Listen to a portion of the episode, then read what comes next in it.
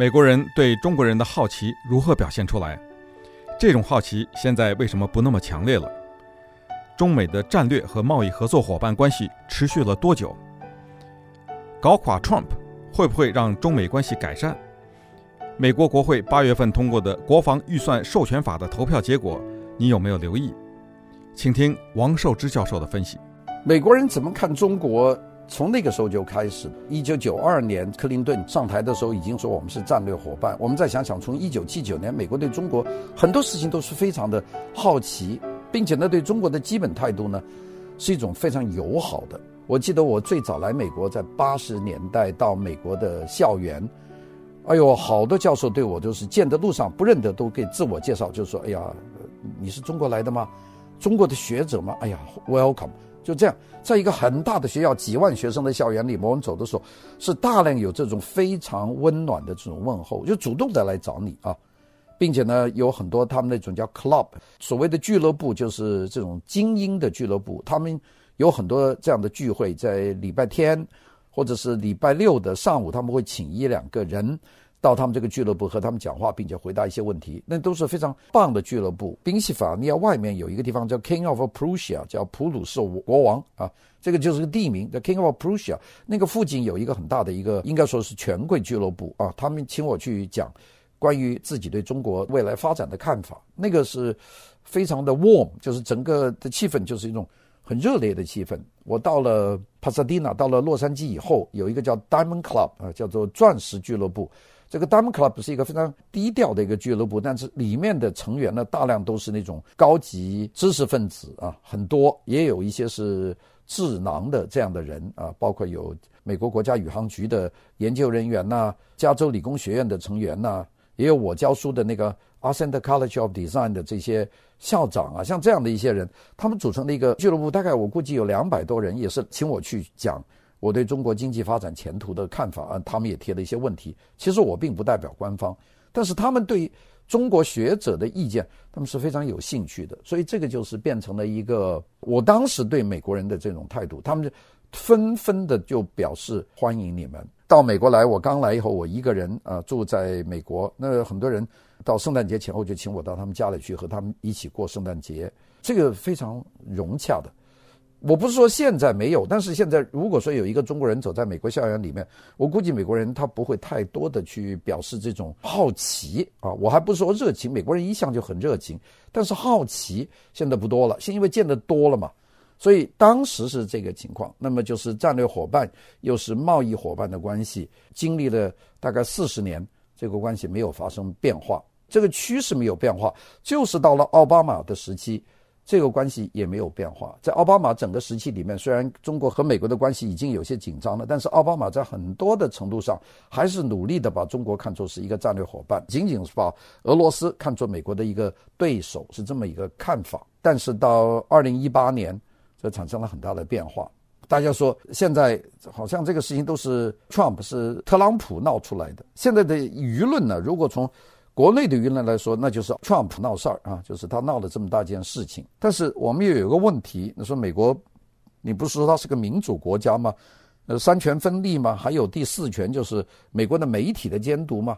那么有这个四权的分立，那么怎么能够由他胡闹，而其他的几权都不管束他呢？并且在很多问题上，好像大家还纵容他。那怎么办呢？所以呢，这样就很自然的会造成了一个新的一个想法。这个想法就是说，哦，这就是 Trump 一个人的问题。所以我们呢，把 Trump 呢把它搞垮，搞垮以后呢，中美关系就会变好啊。比方说十一月份要举行的中期选举，那现在大家说，现在我们去搞他的票仓，他的票仓呢就是农民，所以我们呢就不进口他的大豆，不进口他的猪肉啊，让他的农民吃大亏，农民就不投票给他。所以呢，我们就集中。用贸易战的一种手段，就对农产品进行严格的打击，让他票仓失去。这个思维，也就是这个思维，也就是说，这个事儿是他一个人的事情。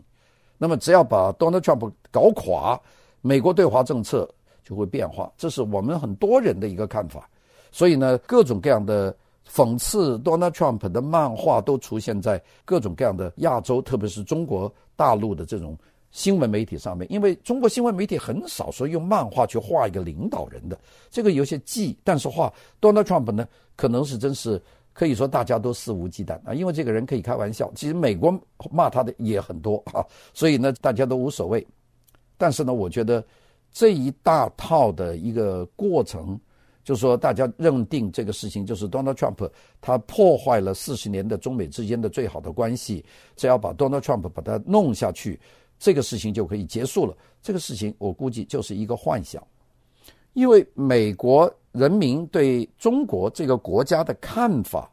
这里我们说是中国大陆这个看法，事实上它不是一朝一夕形成的。也就是说，以前的那么多年，就是从抗美援朝开始，一直到一九七九年之间，美国对中国的一个固定的